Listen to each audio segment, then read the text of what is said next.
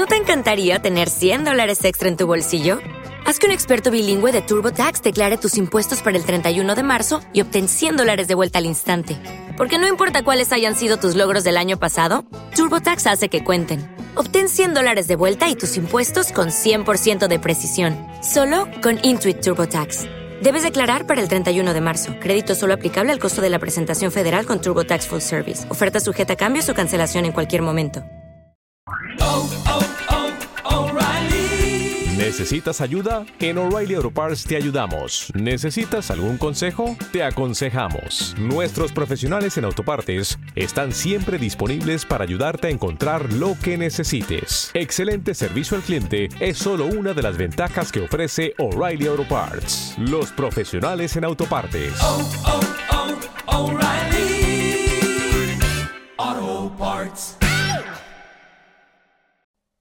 A lo largo de los días anteriores nos han llegado preguntas de las personas.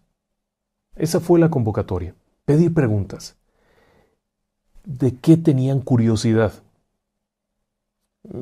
Obviamente no íbamos a platicar de aspectos muy personales, sino de cosas que les interesaran acerca de este canal y de cómo se hace. Y fue muy interesante.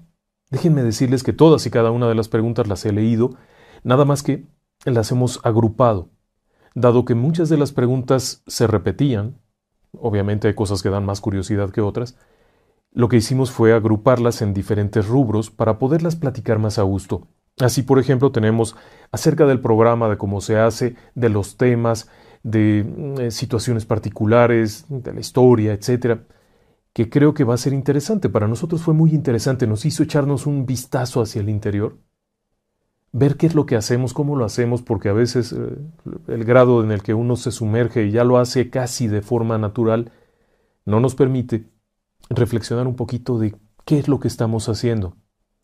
¿Por qué lo estamos haciendo? ¿Por qué estamos aquí? ¿Por qué estoy yo con ustedes? ¿Por qué está eh, la gente de producción allá sentada que no se ve porque está de espaldas y obviamente no van a querer salir porque les choca todo esto?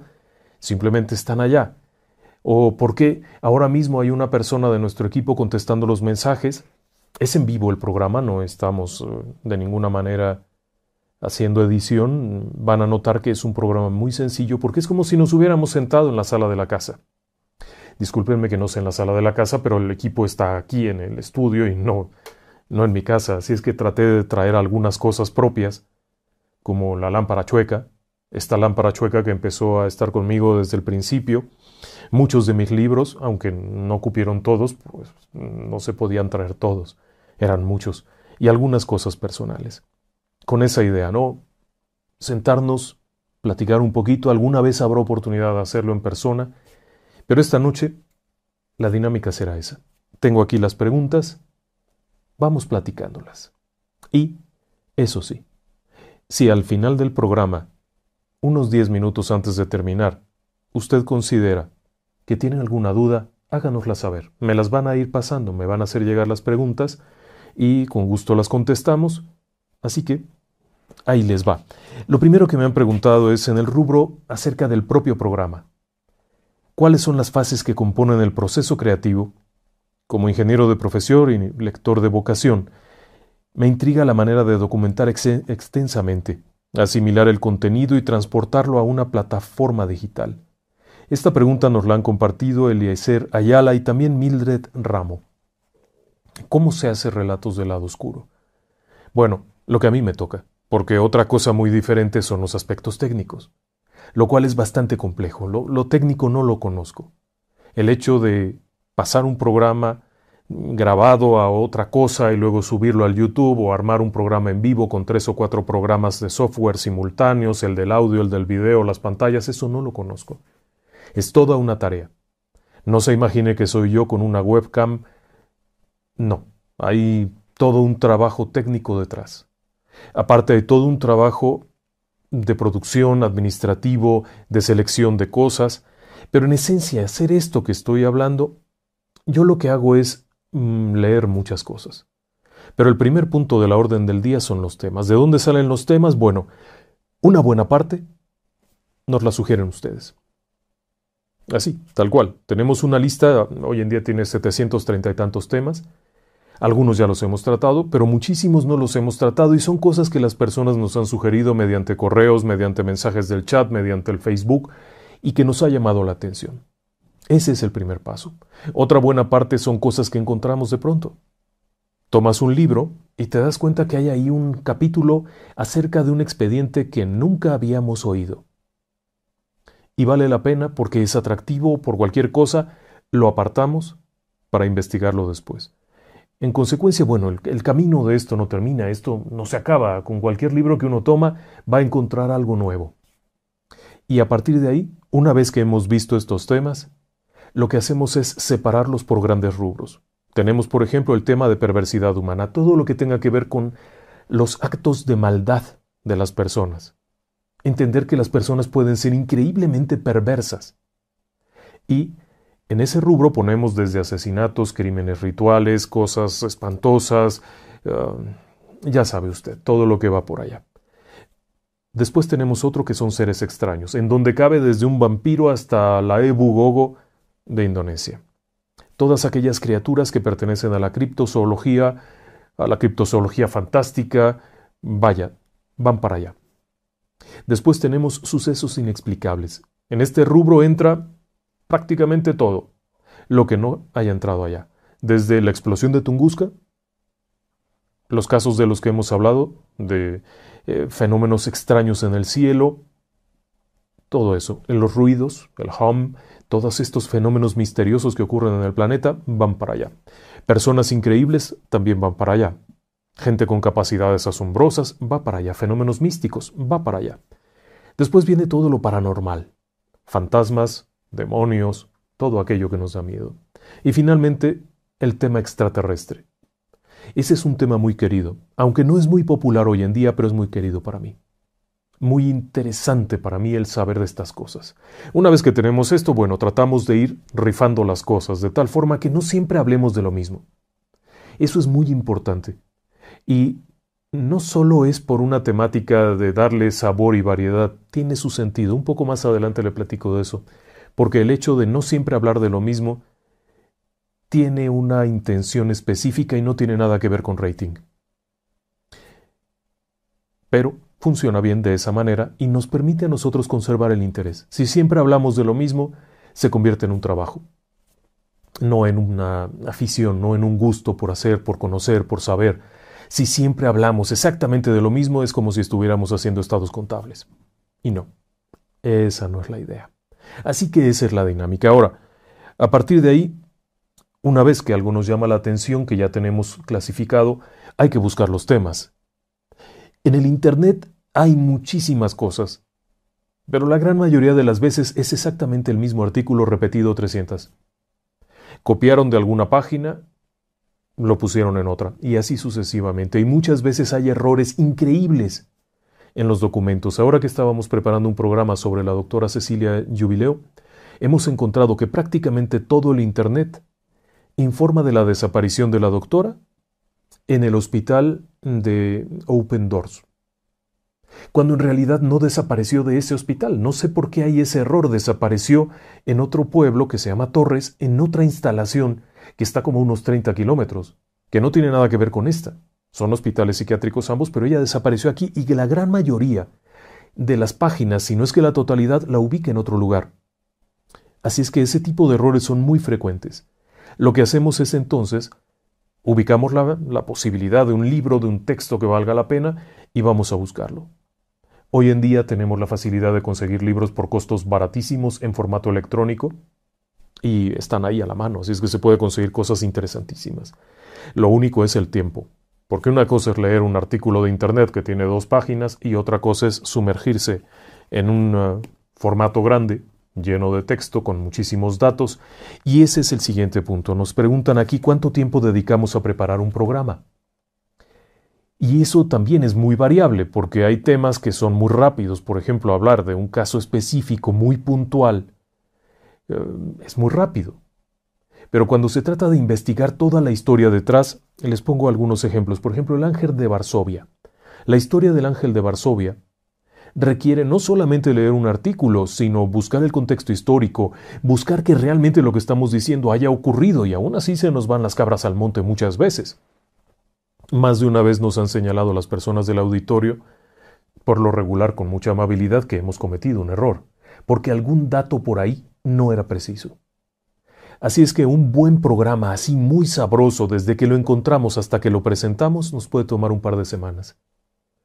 Claro está que, mientras vamos preparando este programa sabroso, vamos investigando este otro que sabemos que es más ligero, vamos reuniendo algún programa del auditorio, vamos recuperando otro tema que encontramos por ahí, entonces realmente se va haciendo todo al mismo tiempo. Pero algo que sí eh, nos puede generar son varias horas de trabajo al día. Normalmente unas cuatro horas de investigación todos los días. Y Aparte de eso están las grabaciones y demás. Eso es un trabajo muy bonito, pero sí toma algo de tiempo. Y eso nos lleva también a las otras preguntas. De los relatos literarios. Nos preguntan cómo se seleccionan los relatos literarios. Saben ustedes que tenemos una sección en donde hay un grupo de actores que se encargan de darle vida a estos relatos. Bueno, la sección de relatos literarios básicamente tienen que ser relatos dentro del rubro de misterio, dentro del rubro de terror, pero que aporten algo. No nos gustaría tomar, por ejemplo, eh, historias de la época de la colonia que sabemos que son hechizas o relatitos de cuentito, o simplemente mm, sangrientos, slashers, cosas de ese estilo. Se busca que tenga algún contexto histórico que sea propositivo, algún contenido especial como el tapiz amarillo que tiene muchas cosas detrás en cuanto a feminismo, en cuanto a cosas de ese estilo. Esa es la forma en la que se selecciona. Tienen que ser grandes escritores, que aquello deje algo más. No solamente el susto y el capiruchazo, sino que deje algo más. Esa es una pregunta interesante. Ahora, autores hay muchísimos. Así que la tarea de buscar el texto apropiado, pasarlo a guion, grabarlo, editarlo, musicalizarlo, ponerle efectos, es increíblemente laborioso. Hay un equipo completo para eso. Los relatos literarios, aun cuando no son los eh, más taquilleros del canal, sí son los que más tiempo consumen de trabajo. Y no, no soy yo el principal empleado ahí. Ahí tenemos a Tania, la productora que se encarga de la producción, se encarga de la edición, musicalización, está el grupo de actores que graba aquello, así es que eso en particular es uno de esos trabajos que requiere mucha atención y que toma muchísimo tiempo. Pero las elecciones en base a que sean propuestas que tengan algo extra. Por ejemplo, Lovecraft, Howard Phillips Lovecraft, creó todo el terror cósmico, de donde todos los demás bebieron de alguna forma. Eh, Arthur Clarke con la ciencia ficción y todo esto también. Todos estos autores fueron muy propositivos. Después nos preguntan que si tengo chícharo o me aprendo el relato de memoria. Bueno, los chícharos de preferencia en la sopa o en el arroz. Eh, no, no hay nada en las orejas. Y no, tampoco hay un teleprompter, no hay nada leyendo. ¿No te encantaría tener 100 dólares extra en tu bolsillo?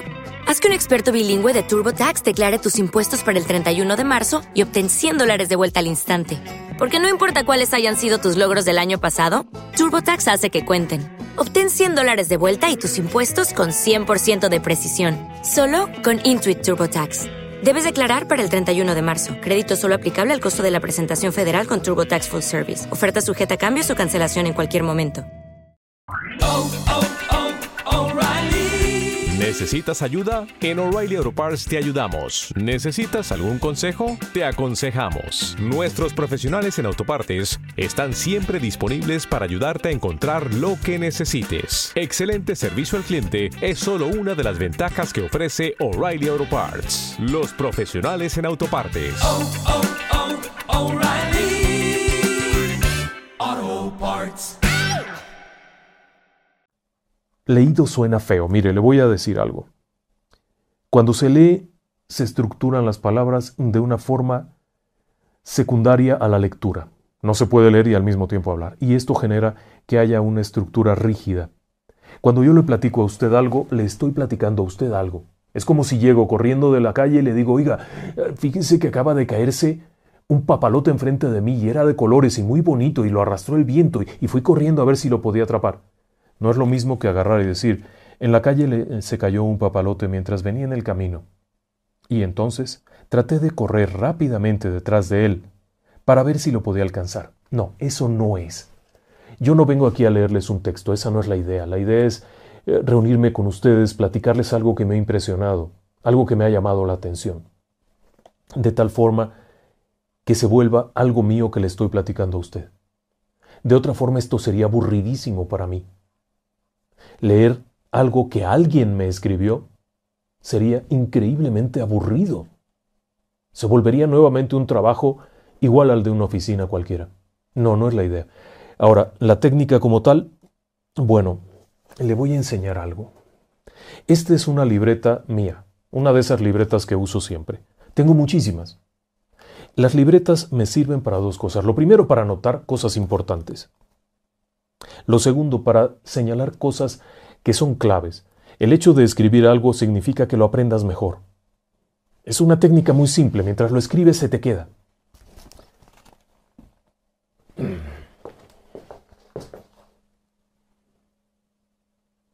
Sí, ya sé que no se entiende nada.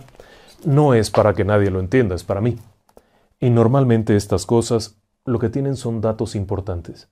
La estructura general me la sé.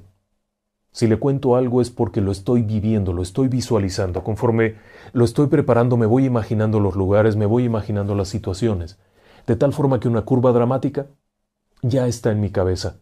Y lo único es que a veces los nombres son rusos, alemanes, o las fechas específicas, y eso no es agradable. Eh, el hecho de leer todo corrido como si fuera la Wikipedia, pues no es muy grato. Esa es la técnica. Buscas toda la información, la acumulas en un cuaderno y al momento de estarla anotando, los puntos importantes, pues no un guion, sino los, los puntos importantes, se te va quedando. Y luego, cuando me siento aquí a platicárselos, tengo la idea clara de lo que quiero decir y punto. Nada más anoto las fechas y eso y las voy tomando de ahí. Así que no, no, chícharos al arroz y a la sopa. ¿Quién manda más relatos? ¿Hombres o mujeres? ¿Y qué rango de edades? Esta nos la pregunta Mónica Valderrábano, la anterior nos la preguntaba Mimi Callejas, Ana Luisa Candia Navarro nos preguntó también anteriormente, y en ese sentido, la gran mayoría de los relatos, bueno, no la gran mayoría, una buena parte de los relatos nos la mandan mujeres, es una mayor cantidad de, mujeres que escriben relatos, que escriben experiencias, que la de hombres. No significa que sean más propensas a tener estas experiencias, simplemente que las personas suelen ser más libres de contar sus cosas. Algunas personas y otras no, y por educación normalmente los hombres son mucho más rígidos. Les da pena contar sus experiencias. Pero irónicamente muchos de los relatos que hemos recibido son mujeres platicando una experiencia de alguien que incluye a un hombre. Así es que yo no me atrevería a decir que las mujeres son más propensas a percibir estos fenómenos. Creo que todos puedan o no percibirlos, pero sí, a contar las experiencias son más eh, eh, propensas a contarlo las personas del sexo femenino que los hombres, por lo menos en cuanto a relatos del lado oscuro es nuestra experiencia. Luego aquí me preguntan cómo y cuándo empezó el señor Cantalapiedra a relatar historias? Esta pregunta la ha compartido Jen Moore, Celina Galicia, Norma Rodríguez, Juan Carlos Álvarez, Maxi. Todos ellos nos han hecho esta misma pregunta, o por lo menos de forma parecida han planteado la pregunta. Y bueno, ¿cómo fue que empecé? Yo empecé a platicar desde siempre, pero cuando iba yo en la escuela secundaria tuve un maestro, de esos maestros que te marcan. Este hombre era un escritor, era un bohemio, usaba unos lentecitos redondos chiquitos muy simpáticos y manejaba un escarabajo Volkswagen muy viejo. Vivía de escribir cosas, de oír música, bebía buenos vinos, tenía una novia italiana, que era de mucho caché tener una novia italiana. Y cuando llegó ahí a la clase nos dijo, bueno, vamos a leer. Cada quien escoja un libro y después de que lo lean pasan al frente y platican su libro. A mí me gustó mucho desde ese momento. Me encantó tener algo que compartir, explicarle a los demás algo que había encontrado. Y a partir de ahí fue leer, leer, leer, leer. Aunque no hubiera que exponer nada, yo seguía leyendo y me leí el Quijote, luego el Miocid, luego del Miocid me seguí con el Cantar de Gestas, fulano con el Perengano y luego de ahí a este. Era... Vamos, me encantó. Y este hombre tenía ese don de decirte, pásate, párate, siéntete en confianza, di lo que quieras, puedes traer lo que quieras y cuenta tu historia. Y desde ese momento empecé a platicar. Me paraba yo frente a un grupo y no tenía mayor problema en contar un libro que había leído, en exponer el tema de la clase de matemáticas o de la de física o química. Cuando llegué a la universidad, yo estudiaba ingeniería. Pero tenía muchos amigos cercanos que eran de comunicación y de algunas otras disciplinas y esto me dio oportunidad, por ejemplo, de entrar a los radios de la universidad. La radio tenía una cabina de radio eh, la universidad, perdón, tenía una cabina de radio en donde se hacían documentales y cosas de esas. Llegué ahí, me contrataron, voluntario por supuesto, para grabar todo lo que salía. Y luego gente de, de, ahí mismo de la universidad me decía, oye, ¿me puedes poner voz para mi video de mi clase fulana? Pues claro que sí. Aparte, estos chicos que entraron a comunicación y a todo esto les gustaba temas de teatro, me invitan al teatro y ahí conozco más gente que se involucra en esto y que hasta hoy en día seguimos en esto, seguimos juntos. Así que fue algo que me gustó desde siempre, hablar, contar historias, que no es lo mismo que platicar con las personas porque siempre he sido un poco callado. Pero una vez que hay un tema de conversación, algo que decir, me encanta decirlo. Y ahí es cuando surgió, debe de haber sido en segundo de secundaria, mi maestro era Pancho Galván, un tipazo que nunca se me va a olvidar la tranquilidad con la que te decía, la tribuna es suya, estudiante, pase usted y cuéntenos lo que encontró. Y claro, habría, había gente que se paraba ahí y empezaba a temblar y se le hacían así los piecitos y las manitas, pero a mí me encantó contarlo. Y hoy, pues me imagino yo que unos 40 años después, aquí estamos con ustedes, contestando a su pregunta. Y luego viene aquí otra pregunta. Ah, sí cómo empezó con estos temas en el radio y el teatro en Puebla. ¿Qué diferencias hay entre aquellas épocas y estas a nivel profesional? ¿Cuál es el proceso para realizar cada tema, programa y todo lo que implica? Bueno, alguna cosa ya lo hemos contestado por ahí. Le platicaba que yo empecé en el radio en 1989 con los programas universitarios. Y de ahí me seguí. Al mismo tiempo que estudiaba la carrera de ingeniería, Atendía estas invitaciones por ahí en una tarde libre para grabar cosas, atendía en las noches al teatro para ir allá a aprender cosas, y de ahí me seguía adelante. Cuando llego al radio fue en los años noventas, con el programa de cuentos de bandera blanca, que era nuestra actual productora Tania. Fue su tesis de licenciatura, participé con ellos, con el grupo de actores. Después, cuando empieza a transmitirse ya como programa de radio, también participaba. Y eso fue en los años 90 en una estación de la AM por allá perdido y de ahí nos seguimos hacia adelante. El radio era un espacio muy grato por muchas cosas. Primero porque es muy sencillo. Usted podía llegar, saliendo del trabajo, regresar de una obra con los zapatos cubiertos de concreto, con la cara toda soleada, con los pelos que parece que se me había parecido la llorona, quitándome el sombrero y bajándome, y no pasaba nada porque nadie te veía. Así de simple. Agarrabas un micrófono que estaba ahí encima de la mesa, ponías aquí tu vaso de café y a platicar algo. Y era muy cómodo, muy cercano y muy cálido. Eso sí, el radio es muy cálido porque pones ahí el aparato y está junto a ti, está contigo, está dentro de tu casa, en tu sala, junto a tu cama, donde sea está. Y eso era algo muy rico. El paso a digital fue complicado, sí, mucho. Mucho porque una cosa es que tú hables muy bonito y otra cosa es que te veas muy bonito. Y estar en eh, una plataforma digital del tamaño de YouTube, en donde hay millones de videos cada día, hay miles de oportunidades para quien quiera subir algo, era realmente un reto. El equipo se puso a la altura, tuvimos los mejores realmente, la mejor gente en cuestiones técnicas que realmente se sorprenderían ustedes de la habilidad del equipo técnico. Eso nos permitió seguir adelante. Pero sí, el paso de una cosa a otra no fue tan sencillo, créame, no fue tan sencillo.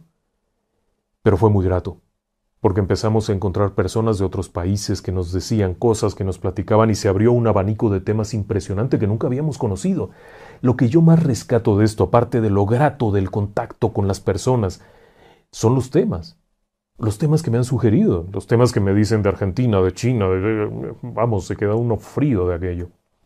Después de ahí nos dice, ah, han pensado, así como inició, han pensado en reunir algún equipo para ir a sitios donde se tenga certeza de que ocurren cosas fuera de lo normal y que estén dispuestos a vivir y documentar estas vivencias, no, esa sería una pésima idea. Esto nos lo ha preguntado JJ Pritom.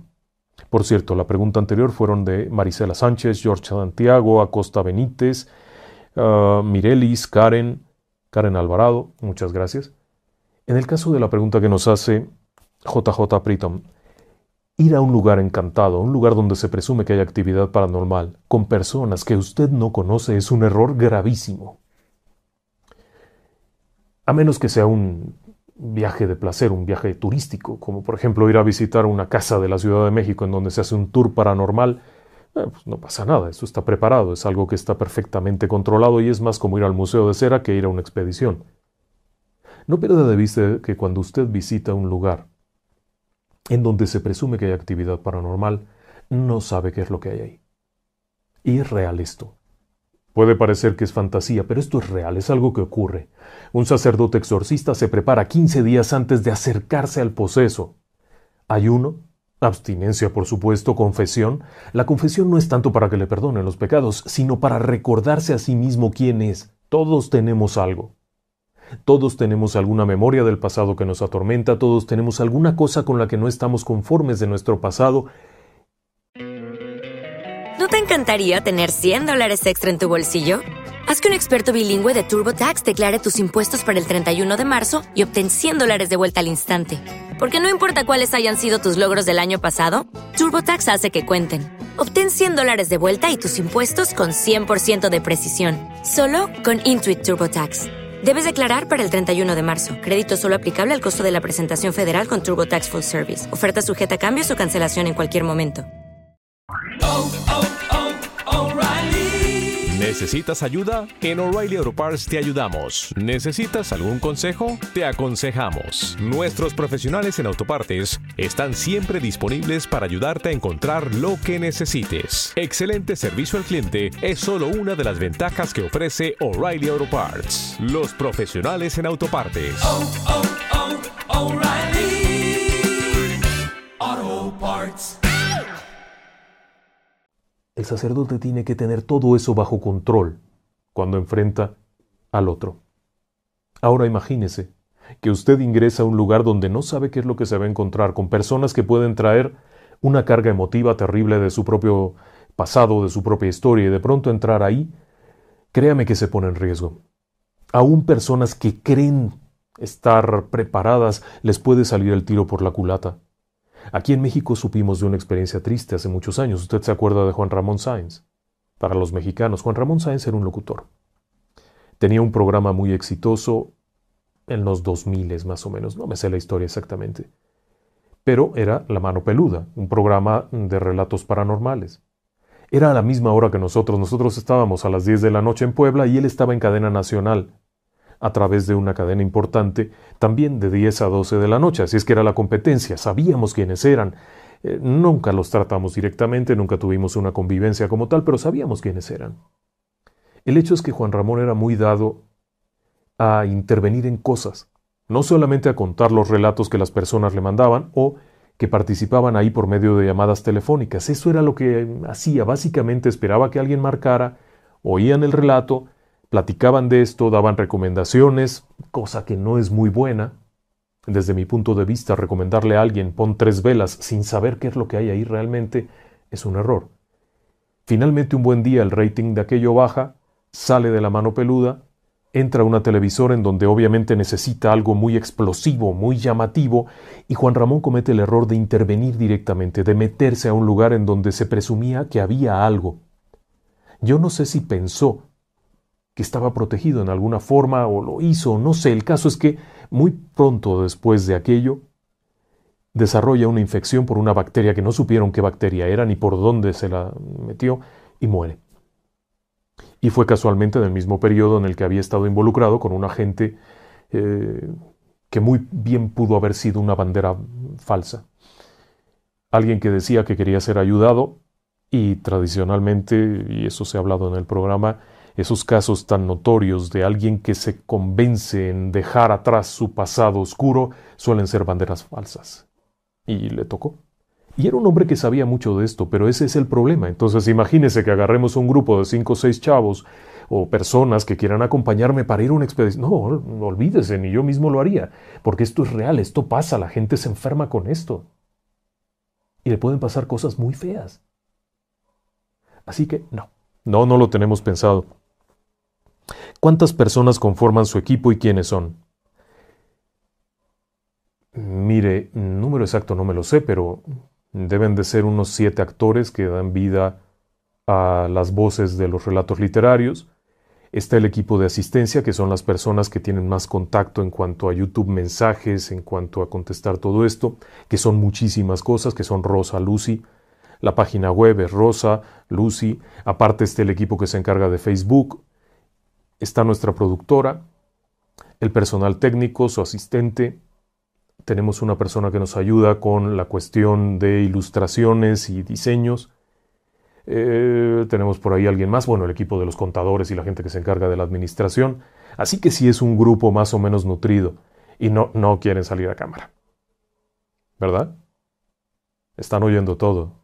Ahora mismo hay ahí un par de personas y hay otro par de personas por allá que me están ayudando, pero, pero no, no quieren salir a cámara, ninguno de ellos y eh, es, un equipo numeroso. Si hacemos algo en vivo los van a conocer a todos, créame. En un espacio más apropiado, más grande, en un auditorio, algo verán que los invitamos a todos para que vean quiénes son. Las voces que escuchan, las personas que mueven los botones, que aprietan las luces, todo eso, les va a gustar. Van a ver que sí. Luego de ahí tengo, ¿utilizan ustedes algún tipo de protección cuando hablan sobre el diablo o los demonios? No le voy a decir exactamente el qué. Porque una cosa es tener un amuleto y otra cosa es pedir la protección. Un amuleto es tan valioso como la fe que usted ponga y la fe no se pone en el objeto sino allá arriba y de allá arriba se pide. Así que cuando usted ve que pongo el anillo o quito el anillo, no es simplemente un objeto que pones o quitas. Es una forma de decir voy a empezar algo, he terminado algo. Por eso se quita y se pone. De hecho, el anillo que siempre uso es este. Es una pieza que me obsequiaron hace muchos años. Es más, ya casi no me entra en los dedos porque obviamente he subido de peso con la edad. Pero es una cruz de San Benito esencialmente. Y la idea es, tú llegas a un lugar, lo quitas, hablas de lo que tienes que hablar y cierras el círculo. Pero antes de quitártelo o ponértelo tienes que pensar lo que aquí dice y quién es el que le estás pidiendo la ayuda. Así es que si, si vas a hacer algo hablar de algo, debes de pedir apoyo y no es al de aquí, es a la gente de allá arriba. Y otra cosa, cuida mucho de lo que hablas. Para muchas personas esto solo es entretenimiento y así es como tratamos de hacerlo. Somos cuidadosos en cuanto a los propios temas de no vulnerar ciertas barreras. No me voy a poner aquí a leer un conjuro aun cuando los hay disponibles en muchos lados y se puede conseguir, por ahí tenemos un libro de vudú.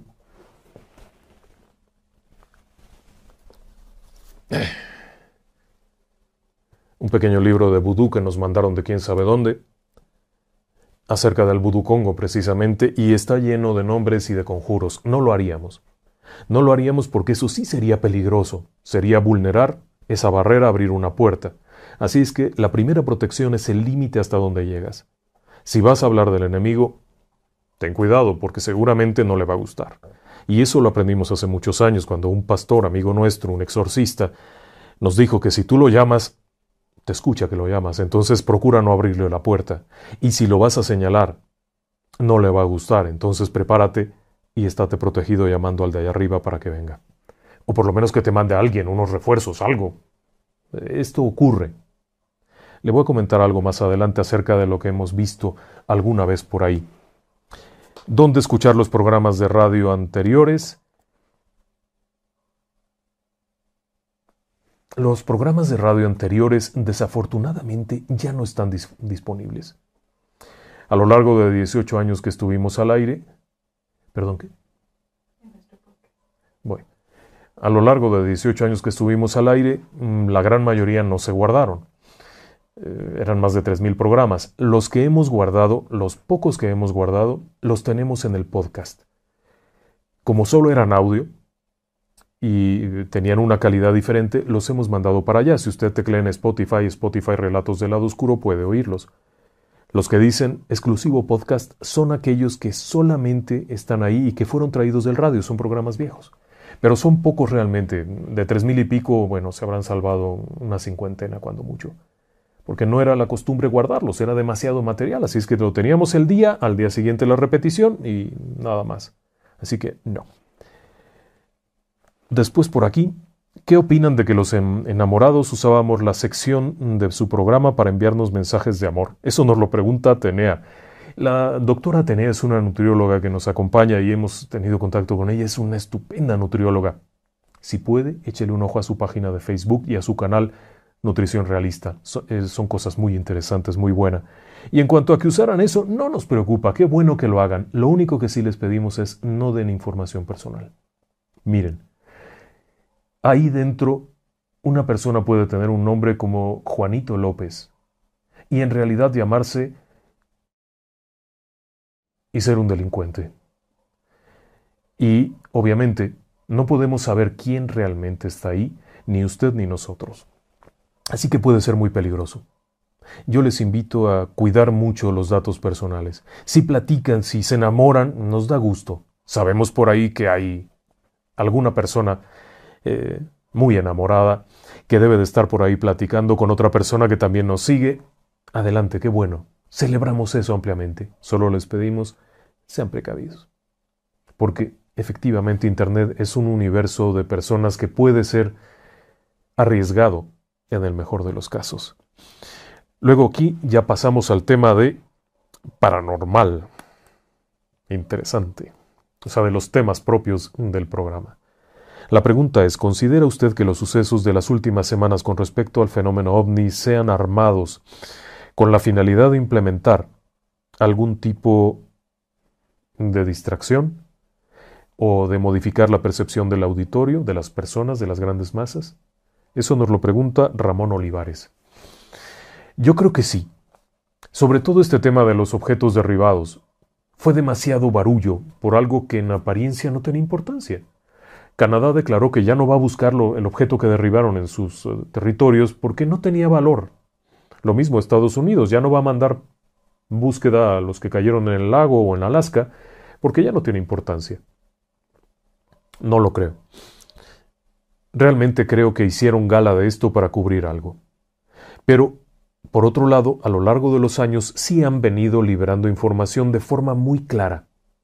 Desde el 2004 en adelante comenzó sistemáticamente a liberarse información como para medirle el agua a los tamales.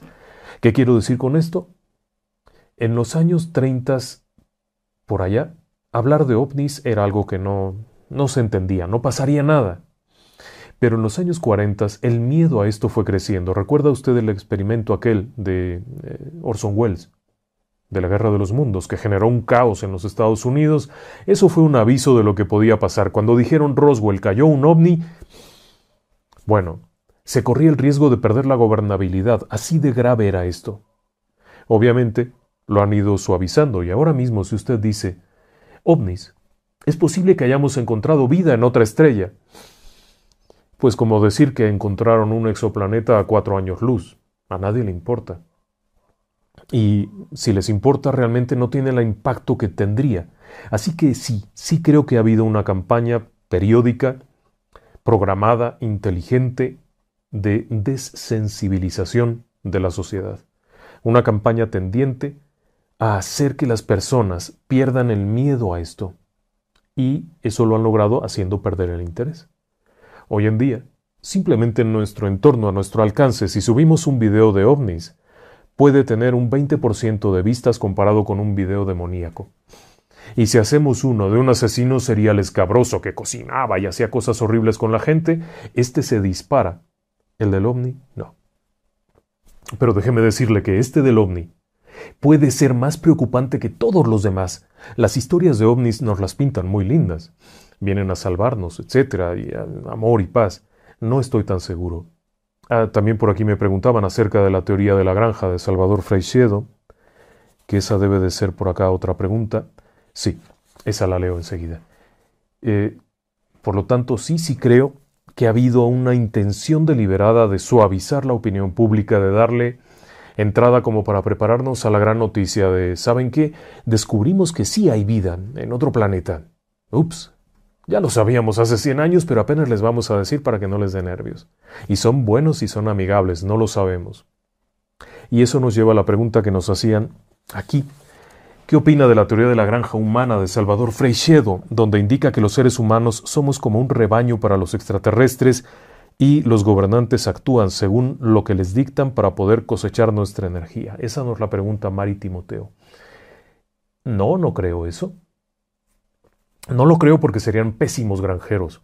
No pierda de vista que la raza, bueno, que la especie como tal habría desaparecido o estuvo cerca de desaparecer por las grandes epidemias de peste, de cólera, de peste bubónica, todo aquello. Así es que como granjeros son muy malos granjeros. Ahora, como energía, tampoco somos la gran cosa de energía. Cualquier ráfaga de viento solar trae más energía que nosotros. Cualquier eh, radiación del espacio de una estrella, de una supernova, puede ser utilizada y provee de energía en un minuto más que en toda la historia de la humanidad. El ser humano no es muy bueno para eso. Tampoco es muy eh, nutritivo porque se planteaba la posibilidad de que el pacto entre Eisenhower y los grises era para que se pudieran llevar seres humanos para...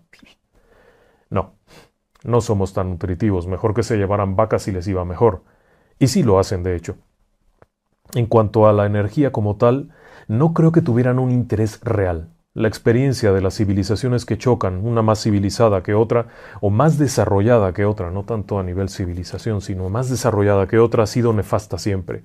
La más desarrollada generalmente acaba con la menos desarrollada. Por lo menos en el planeta Tierra esa fue la norma para todos. Así que no, no creo que vaya por ese lado. Salvador Freixedo tiene otras obras en las que alerta de eso, del riesgo del contacto, y ahí sí comparto la opinión con él el riesgo puede ser muy alto. Simplemente con que llegue algo del espacio, de otro planeta, trayendo sus propios virus, sus propias bacterias, sus propios contaminantes, y entre en este planeta en donde no tenemos inmunidad, nos acaba. Y nosotros lo acabaríamos a él, por supuesto, también. Así que creo que no, que no vaya por ese lado. Perdón. Ah, un traguito de café. Luego aquí me preguntan algo muy interesante. ¿Qué es la parálisis del sueño? ¿Es ver su propia habitación y escuchar voces? ¡Wow! La parálisis del sueño tiene dos vertientes. La primera es una vertiente neurofisiológica. Es una anomalía del sueño.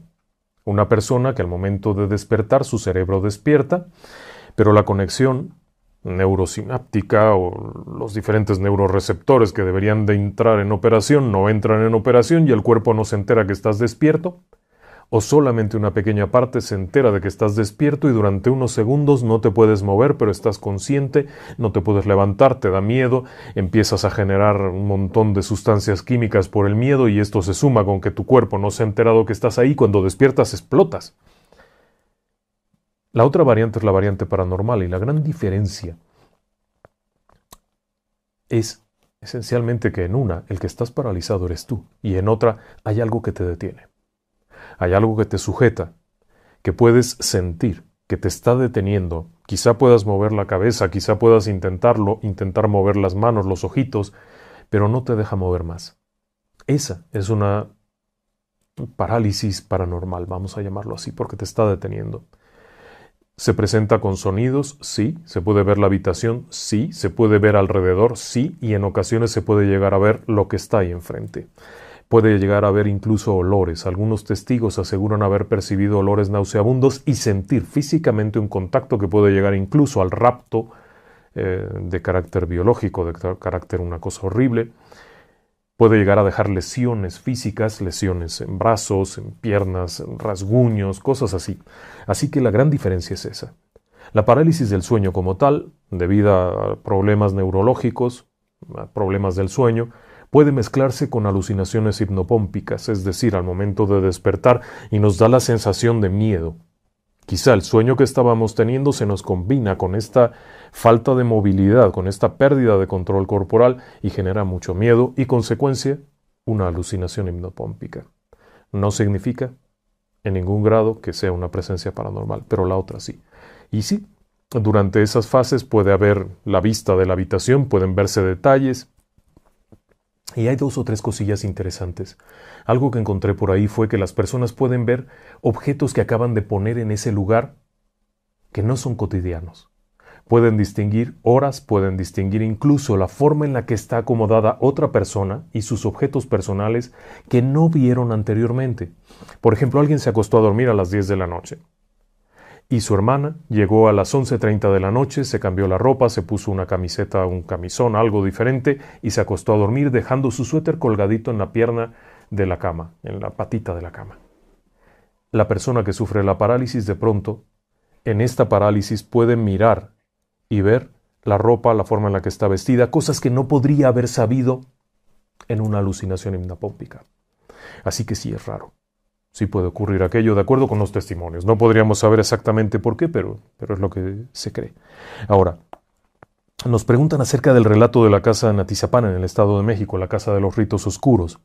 Una vez que tiraron la casa y todo, se acaban los fenómenos o siguen y tendrían que bendecir el terreno. De acuerdo con lo que platicaba este arquitecto que estuvo allá, lo que hicieron fue retirar parte del suelo, excavar parte del suelo, parejo todo el terreno, sacar todo aquello. Lo que hubiera estado enterrado ahí se fue con los camiones a la basura, se fue al relleno. No sé si lo ideal habría sido todo un rito, toda una bendición, llevar a alguien que hiciera una liberación. Siempre creo que es preferible llevar a alguien que llame al de arriba a alguien que llame al de abajo para sacar a lo que estaba ahí. Así es que creo yo que lo ideal habría sido realizar un servicio religioso profundo pidiendo la presencia divina en este lugar, consagrando el lugar de tal forma que quede protegido. El hecho de que un lugar sea consagrado, se llame la presencia divina ahí, es más que suficiente para alejar aquello. Así que sí, sí, sí habría sido lo ideal, no sé si lo hicieron. Podría mencionar algunas de las supersticiones de la construcción, como que hay un cadáver en cada columna y por eso no se daña, y algunas experiencias que ha vivido en alguna de las construcciones. Débora Halevi. Débora, bueno, lo primero es que antiguamente sí, sí se colocaba gente en los cimientos de puentes, de construcciones grandes, porque eran básicamente estructuras limosneras en donde se ponían cosas y cosas y cosas, piedras, pedazos de tabique, barro, cemento, lo que hubiera se ponía ahí, y cabía perfectamente un cadáver y no pasaba nada. En un muro de un metro cuarenta de ancho, podías poner lo que fuera y no pasaba nada. Hoy en día no. Definitivamente la torre latinoamericana no puede tener cadáveres en su cimentación, y no lo puede tener porque en un elemento de concreto reforzado, el núcleo resistente se alteraría horrible. Un cadáver que se coloca dentro de una pilastra, dentro de una columna, dentro de un dado de cimentación, en el eh, corto tiempo, deja un hueco. Cuando el concreto seca, cuando todo aquello entra en función, ahí hay un hueco y es en el núcleo porque tienen que echarlo adentro de las varillas, adentro de la ferralla del armado, ahí ponerlo y eso no sirve. Ahí habría una fisura espantosa en muy poco tiempo y en caso de un sismo te vas. La torre latinoamericana en la Ciudad de México no se daña con los sismos porque tiene un sistema de amortiguamiento y una cimentación profunda excepcional. Y fue construida muy bien. Pero en otras obras sí. Ahora sí hay supersticiones, sí por supuesto. Me ha tocado ver edificios en los que se colocan desde objetos, monedas, muchas monedas. Eso fue algo muy curioso, ver que pusieran monedas, que trajeran un chamán para que hiciera oraciones y colocara idolitos de piedra. Eso sí se autorizó que sí podían ponerlos porque no alteraba el concreto, era de roca sólida tallada con figuritas, changuitos y cositas muy exóticas colocadas en las pilas de cimentación allá abajo. Me tocó que colocaran ramos de diferentes cosas porque había cosas extrañas. Y en cuanto a experiencias raras, yo no soy sensible. Esa es una pregunta que me han hecho mucho. Yo no soy sensible, pero sí he estado en lugares donde hay historias extrañas. Le platico una. En 1999, dejo ahí mi libreta, estuve trabajando en un edificio alto. Era un edificio de 20 niveles que iba a ser hotel. Comenzamos a trabajar y cada vez que se iba a colar una losa, es decir, vertir el concreto en una losa, un piso, había que estar ahí. Mi equipo de trabajo era el equipo de instalaciones. Yo no hacía la losa como tal, pero verificábamos que no se movieran las coladeras, las tuberías, los pasos, que nada, no echaran a perder nada a los demás. Para fin de eso, estábamos en medio del cubo de los elevadores, lo que sería el cubo de los elevadores, poníamos una tarima y ahí estábamos el equipo de instalaciones. Esperando y viendo cómo iban avanzando con el concreto, cómo pulían los pisos y demás. Ahí estábamos paraditos. Cuando era de día, qué felicidad. Pero una noche nos tocó en el piso 17, uno de los últimos pisos, estar un plomero y yo, parados allá a la altura, 50 o 60 metros, en una tarima de madera, en un vacío, viendo cómo los demás iban y venían felices a mitad de la noche, porque se prolongó aquello, falló una bomba, falló la otra, y ponte entonces a mitad de la noche, ahí con un frío bárbaro, parados en medio de la nada. De pronto aquel hombre, por hacer la plática, me confiesa que él es un pastor. Hombre, ¿en serio? Sí, sí, soy pastor. Hombre, pues qué justo. ¿Y pastor de qué? De iglesia. Y me empieza a platicar que él es pastor de una iglesia evangélica y que además es un pastor exorcista. No, hombre, no me diga eso. ¿Cómo un pastor exorcista? Sí, sí, es que sabe que, ingeniero, en este edificio hay cosas muy raras. Se lo digo para que tome sus precauciones. Digo, pero ¿cómo que tome mis precauciones? Sí, sí, en este edificio habita el demonio. Joder, y me lo dice cuando estamos a 60 metros de altura en una tablita de madera parados. Qué mala idea. Bueno, aquel hombre sigue hablando hasta el punto en el que le digo, oiga, no sea malito, pero estamos aquí a la altura, usted y yo solos en esto, con 60 metros de vacío abajo. No sé usted, pero me parece que no sea el mejor tema, porque empezó a decirme que cuando el demonio habita en un lugar busca causar accidentes y que por eso en este lugar había tantos problemas y ninguno de nosotros nos entendíamos, y que él iba a hacer oración y se puso a hacer oración. Imagínese usted ese espectáculo. Allá en la losa, todos aquellos trabajando con unos potentes reflectores.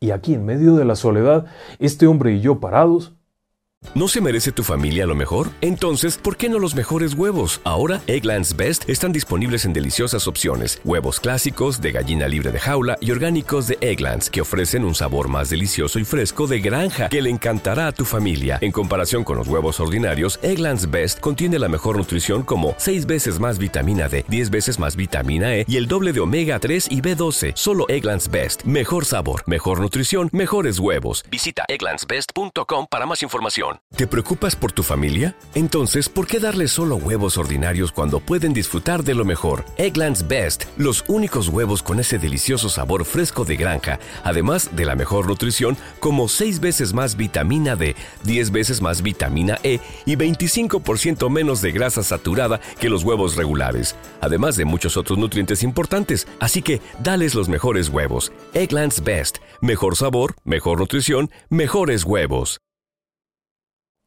y empieza a pedirle al cielo que baje la presencia divina para que aleje al demonio que habita en este lugar y que nos rodea a todos y no sé qué. Bueno, un rato después yo lo dejé hablando solo y me fui a otra esquina. Irónicamente tenía razón.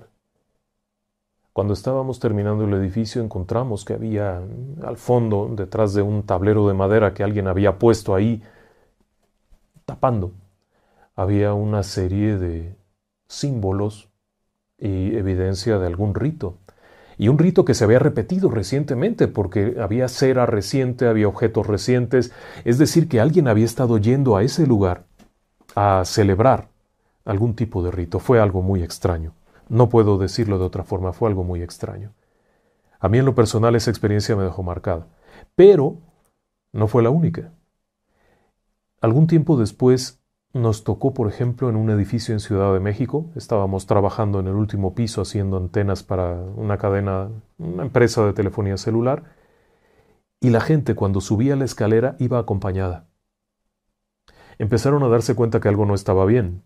Porque primero, cuando iban subiendo, porque no nos dejaban usar el elevador, porque estábamos muy sucios de concreto y todo aquello, subíamos caminando la escalera, al principio sentían que alguien iba caminando más abajo en alguna ocasión pudieron verlo, un viejito. Pero luego aquello no solamente iba caminando más abajo, sino junto a ti, pero no lo veías, y hasta el final, cuando llegabas arriba y volteabas, veías por allá abajo un viejito, pero cuando subiste no había nadie. Así es que varios muchachos se fueron porque les dio mucho miedo, y los que llegaron, pues a esos no les dio tanto miedo porque les gustaba un poco fumar la marihuana y parece que eso les quitó el miedo, pero seguían viéndolo y algunos de ellos veían al viejito adentro del sitio de obra pero todo estaba cerrado con llave, no había cómo entrar. El último caso que me tocó en obra fue muy notorio, era un edificio muy antiguo. El edificio original databa del siglo XVI, 1500 y fracción. Fue demolido y en 1940 y tantos se construyó un nuevo edificio con la fachada del anterior. Santo remedio, edificio nuevo, ¿no? sí, como no. A mí no me tocó nada, no me tocó ver nada. Yo estuve ahí de noche, de día, estuve sentado solo en una sillita en una de las habitaciones esperando a que llegara un técnico y no me tocó ver nada. Pero a uno de los muchachos que trabajaba conmigo, otro ingeniero, un ingeniero joven, grandote, le tocó que lo agredieran. Y no hubiera nadie. Que le tiraran las cosas, Llevaba su manojo de planos y su libreta y ahí va muy serio con su casco, su linterna y de pronto ¡juas! le arrancan lo que tenía en la mano, lo empujan, le tiran la libreta, lo jalonean, le tiran el sombrero. Bueno, el hombre salió corriendo de ahí. En ese sitio pasaban cosas extrañas, como por ejemplo encontrar un objeto. De pronto llego y veo un objeto y les digo, oye, ¿quién? ¿Esto qué? ¿De dónde salió? Un muñeco horroroso que apareció en una ventana, en el quicio de una ventana. No, pues no, nadie lo había llevado, obviamente. Bueno, pero yo estuve aquí ayer, ¿de dónde salió? ¿Alguien limpió esto? No, no, no, nadie había hecho nada. Unos días después no estaba. Simplemente desapareció y fui a preguntarle al encargado de la puerta, al que abría y cerraba. Dije, oye, tú limpiaste arriba, mandaste a alguien. No, no. Tú tomaste lo que. No. Esa vez fue muy raro porque ese edificio realmente se sentía muy pesado. La gente no quería trabajar ahí. Llegaron unos muchachos de Jalisco, una gente muy ruda, y aseguraban que en las noches era insufrible. No se quedaron ahí, terminaron en un hotelillo por allá cerca. Así es que como tal yo no lo vi, pero me tocó estar en lugares en los que pasaban cosas muy locas, en un edificio también muy grandote. Ahí había duendes y molestaban a todo el mundo. A mí no, porque a mí me tocaba estar en una oficina externa, en un camper, pero a la gente que dormía abajo en los sótanos. De a tiro por viaje les tiraban cosas, algunos fueron mordidos, otros les robaban cositas que no aparecían cositas que además no tenían ningún valor. Las llaves de la puerta, de una puerta que no tenía nada de valor adentro, se perdían, a otro le robaron la lámpara de mano de su cama donde estaba durmiendo. Así que sí, sí hay muchísimas historias, hay cosas muy locas ahí para contar.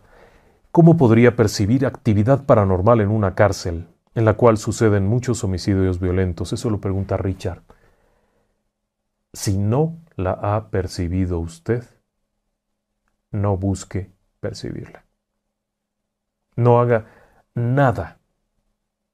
Si hasta este momento usted ha estado a salvo, no vulnere eso. Richard, no lo vulnere. Las personas se cree que al morir, dependiendo de quienes fueron, pueden permanecer más apegadas a este reino, al reino de lo material, que al reino de lo espiritual. Y por lo tanto, alguien que ha sido violento, es como una cosa que le pesa, una carga de plomo que no le permite separarse de esta realidad. Alguien asesino, matón, violador, asesino de chicas, todo esto se va a quedar aquí pegado. Y ciertamente alguien que ha pasado 20 años en la cárcel va a dejar una huella muy fea. No lo busquen. Así de fácil, no lo busque. Es uno de los peores lugares para buscar este tipo de experiencias. Ahora, si usted tiene miedo de que algo esté ahí y usted está ahí dentro, busque protegerse con oración, pero no, no trate de averiguar realmente, se lo recomiendo encarecidamente, no es una buena idea y puede meterse en muchos problemas. Y problemas feos, problemas que no son físicos. Así que está la invitación.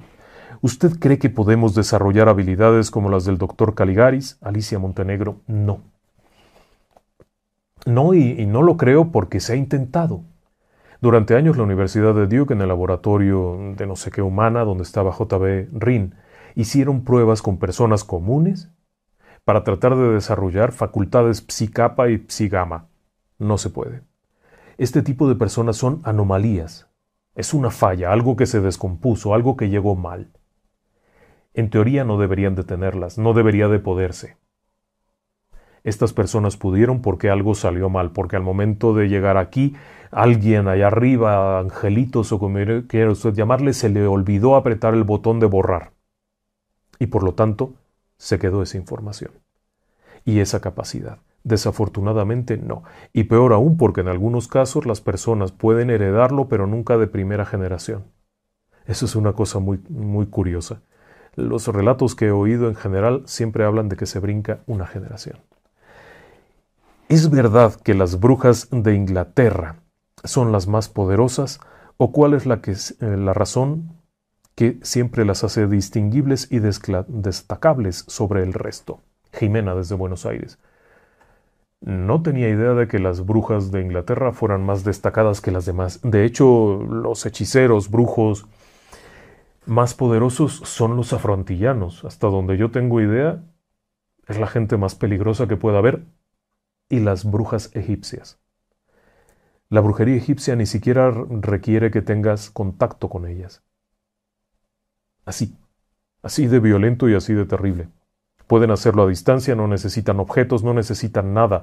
Lo que hacen es llamar seres espirituales oscuros y mandártelos. Entonces no, no sabía, y también, la, por ejemplo, las brujas vascas eran muy conocidas, pero en cuanto a Inglaterra no estoy seguro si eso se deba algún tema de alguna novela o algo, porque en realidad y desde mi punto de vista es al revés, no, no son ellas. ¿Qué opinan de la astrología? ¿Son reales las cartas astrales? ¿Puede haber una herencia espiritual, algo que se herede? ¿Qué opinan sobre la cremación? Bueno, no soy astrólogo, no estoy muy familiarizado, no me gustaría dar una opinión. Alguna vez he leído por ahí lo que dice una carta astral, la interpretación de una carta astral. No le encontré mucha, mucha cosa, quizá por mi propia ignorancia, no es mi tema.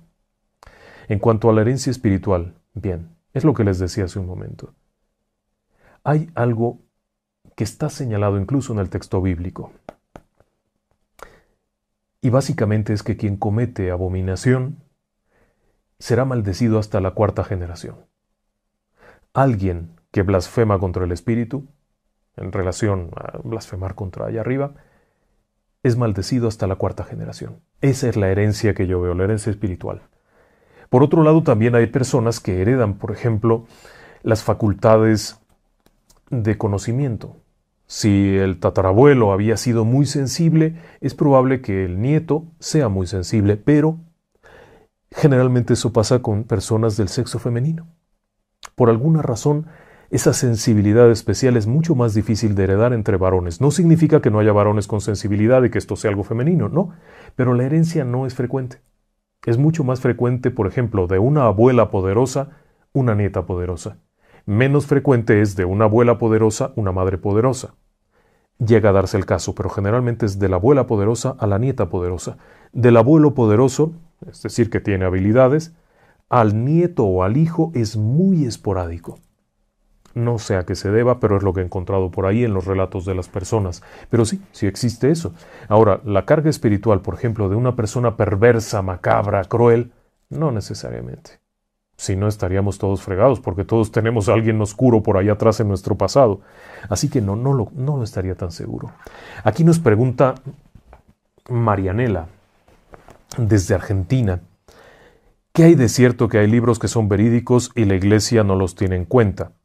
¿Es verdad que antes de Eva Adán tuvo otra mujer? ¿Qué nos cuenta la iglesia respecto a eso? Bien. El tema religioso, mire, es muy complicado porque cada quien dice este libro es bueno y este no. La Iglesia Católica reconoce algunos textos, la Iglesia Protestante reconoce otros, cultos como la Iglesia de Jesucristo de los Santos de los Últimos Días tiene sus propios libros, eh, los testigos de Jehová tienen sus propios libros, así es que no es así como para decir estos son buenos o estos son malos. Es muy difícil poder decirlo y yo no soy quien para decirlo. Creo que soy la última persona que pudiera decirlo. Discúlpeme en eso, no le podría ayudar. En cuanto a Adán y Eva, eso está muy bueno. Si usted lee los primeros versículos del Génesis, hay una parte en donde dice que varón y hembra los creó. Cuando está hablando de la creación, textualmente dice, creó al hombre, varón y hembra los creó. Sin embargo, versículos más adelante, relata que Yahvé vio a el hombre solo y pensó que no era bueno que estuviera solo, tomó una costilla y de la costilla del hombre hizo a la mujer. ¿Y qué pasó con la primera mujer? Si lo creó varón y hembra, ¿qué pasó con la primera? Ahí es en donde interviene un texto talmúdico en donde se relata a Lilith. La Biblia como tal no habla de Lilith por ninguna parte. Esta primera mujer se interpreta como eso, como Lilith, la nocturna, la rebelde, la que no se dejó dominar por Adán y fue expulsada del Edén. Ese es un tema interesantísimo, pero son los judíos, los antiguos textos judíos los que hablan de Lilith, la lechuza, la nocturna, la terrible. En el libro de Isaías de la Biblia se habla de Lilith, pero muy brevemente y en muchas traducciones se le menciona como Lamia, que es un demonio, un demonio creo que babilónico o algo así, o asirio, y se menciona ahí la lamia, pero no, no se menciona como tal Lilith. Sin embargo, en el texto judío sí. Así que sí, si hay ahí una confusión. Claro, la Iglesia Católica y en general todas las iglesias lo que dicen es que es el mismo evento relatado dos veces. Y con eso se quitan el problema de encima. Es un evento relatado dos veces. La misma creación del ser humano relatado dos veces. Aunque en realidad si usted lo lee con cuidado no parece que esté relatando el mismo evento dos veces, sino más bien un ups, se me reveló fuera, fuchi, ya, y te hago otra para que no esté solito. ¿Usted qué pensaría? Y bueno, también nos preguntan de los libros o relatos de Lovecraft que hablan acerca de misterios y terror cósmico, su opinión, Gerardo Suberville. Bueno, pues estupendos, es toda una filosofía ahí dentro, todo, todo una, ¿cómo decirlo? Una tendencia a hablar de ciertos temas. Este hombre creó una línea de escritura, todo un universo de cosas loquísimas. Así que sí, sí, y de hecho, en algún momento vamos a pasar algún relato de Lovecraft. Tenemos por ahí un par de asuntos que revisar conforme a los derechos de autor, que hay que ser muy respetuoso de eso. Pero fuera de eso, nosotros estaríamos encantados en traer aquí cualquier cantidad de relatos de Lovecraft. Ahora, no se olvide que Lovecraft escribió el Necronomicon. Bueno, lo describió. En realidad, el Necronomicon, el libro prohibido de la biblioteca de Arham, no existe. Es una creación literaria, es un invento de Lovecraft. ¿O no? Eso se lo platico en un programa. Lo que pasa es que Lovecraft tenía una biblioteca propia, de su abuelo, llena de libros de la Golden Dawn. Y muy probablemente en muchos de estos libros haya habido desde conjuros, historias relacionadas con esos temas. Y él cuando escribe aquellos libros en los que menciona el Necronomicon, cómo invocar a estas deidades, a estos antiguos seres, a estos primitivos, obviamente tenía que tomar la idea de algún lado. Pudo haber abrevado de esos textos heréticos que se encontraban en la biblioteca del abuelo. Así es que sí, sí vale la pena retomarlo, claro. Nos preguntan si realmente existió la estrella de Belén, un astro, un cometa o algo. Muy probablemente sí. De hecho, durante años astrónomos se han dado la tarea de buscar algún evento celeste. Y hay uno muy interesante que fue una, eh, conjunción planetaria extrañísima, que no se ha repetido, y que solamente ocurrió en el año 6 después de Cristo. No pierda de vista que los tiempos exactos del nacimiento de Cristo y demás son propuestos. Hay un estimado, pero pudo haber habido una variación. Y en el cálculo astronómico también pudo haber, eh, haber habido una variación y se cree que pudo haber sido en el año 6. O sea que habría que hacer una corrección ahí de fechas, pero ese evento astronómico no se ha repetido. Fue una de esas conjunciones rarísimas Así que sí, bien pudo haber habido algo especial ahí. Ahora nos preguntan cuál ha sido el relato que lo dejó verdaderamente perplejo y aterrado de todos los casos que le han mandado al auditorio y que usted ha narrado en el programa.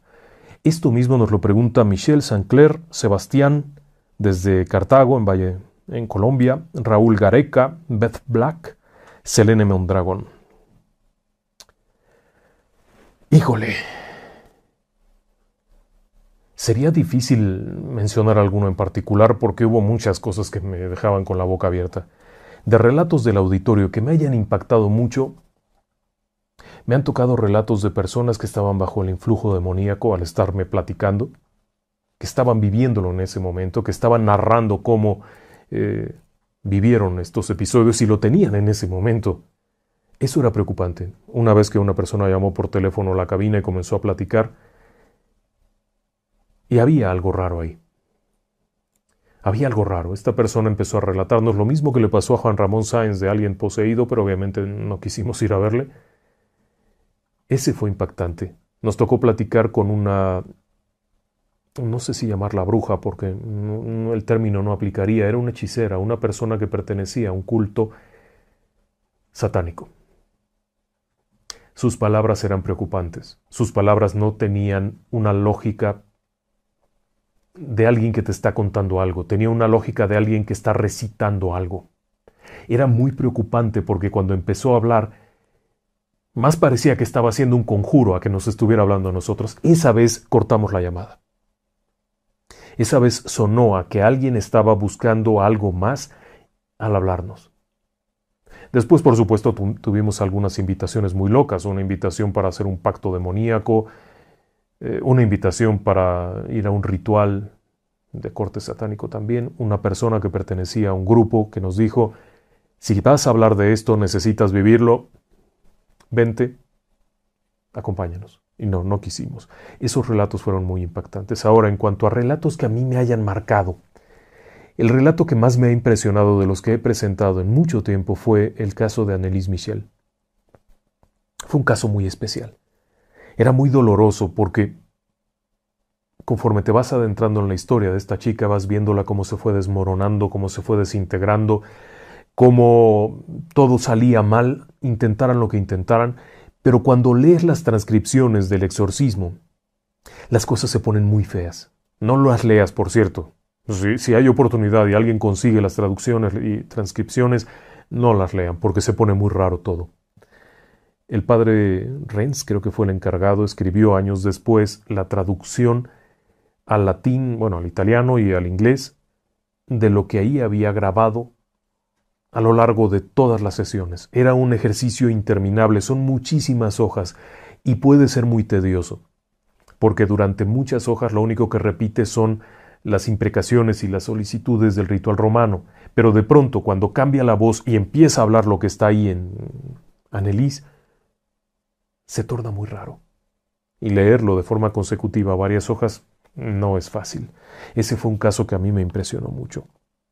Y la pregunta por excelencia, ¿ha tenido alguna experiencia paranormal, fantasmas, demonios, ovnis?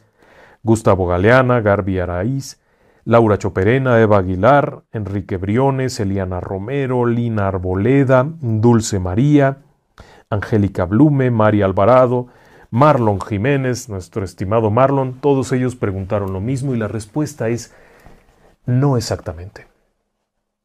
Yo no soy una persona sensible. Punto. Yo puedo estar en el mismo edificio donde atacaron al ingeniero aquel y a mí no me pasó absolutamente nada. Yo pude caminar por un lugar a las tres de la mañana en donde todo el mundo había visto a una mujer o a un bulto blanco que aparecía y desaparecía y yo no vi nada. Yo estuve en un lugar en donde los perros se dieron la vuelta y se fueron corriendo y no vi nada.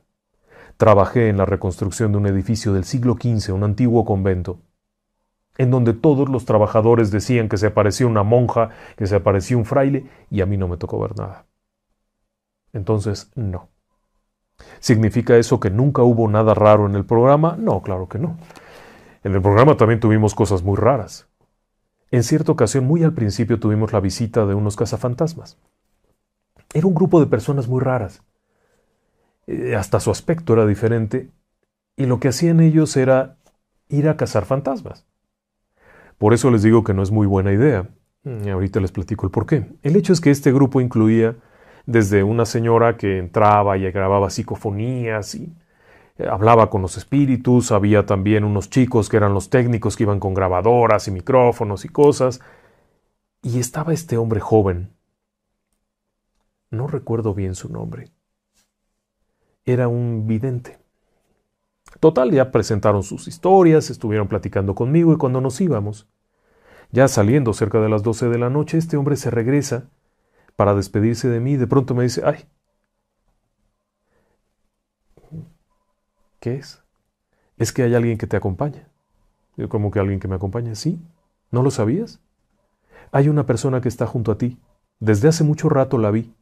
Digo, bueno, ¿y que, como que alguien está junto a mí? Sí, hay una, obviamente no es una persona viva, es una persona que ha fallecido, está junto a ti, es un señor con estas características, tal, tal, tal, tal, tal, está vestido de esta forma, usa lentes de esta otra forma y está parado junto a ti. No tienes nada de qué preocuparte. Hay un ángel grande cuidándote. Que te vaya bien, José Ramón. Nos vemos pronto. Y se fue. A mí me dejó muy preocupado eso. Me dejó muy preocupado porque mi papá había fallecido un año antes y lo sepultamos vestido exactamente así, tal como él había descrito a mi papá. Esa fue una experiencia extraña.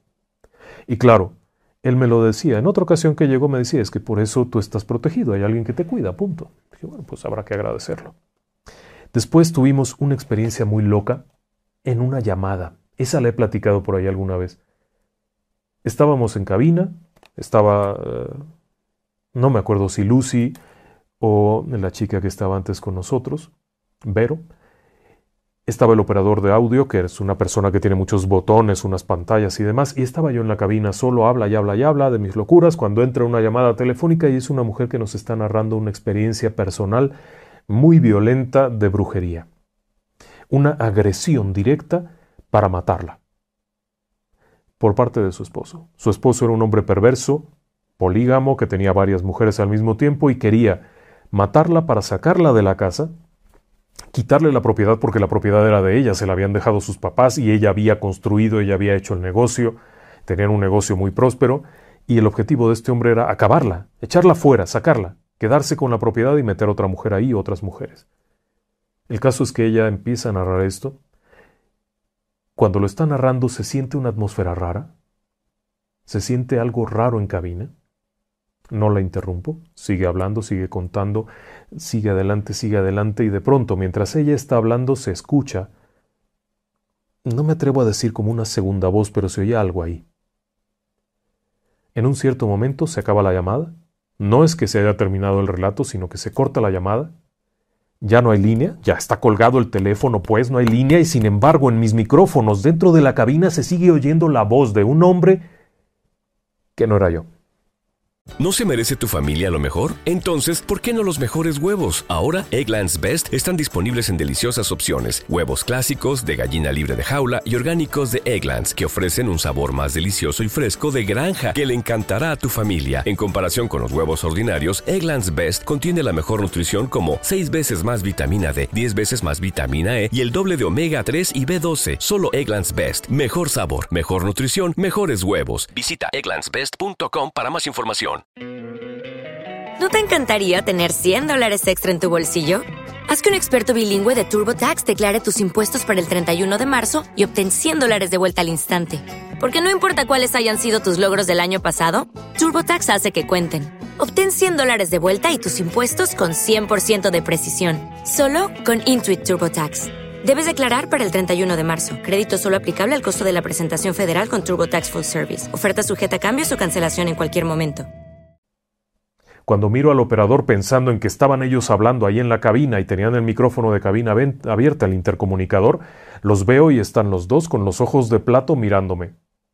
Me quedo callado un momento y sigo escuchando algo que murmura aquí en los micrófonos de la cabina. La cabina tenía una mesa grande como con cinco micrófonos y es el momento en el que me toca decir, bueno, eh, permítanme que vamos a un corte, regresamos enseguida y todo el mundo fuera.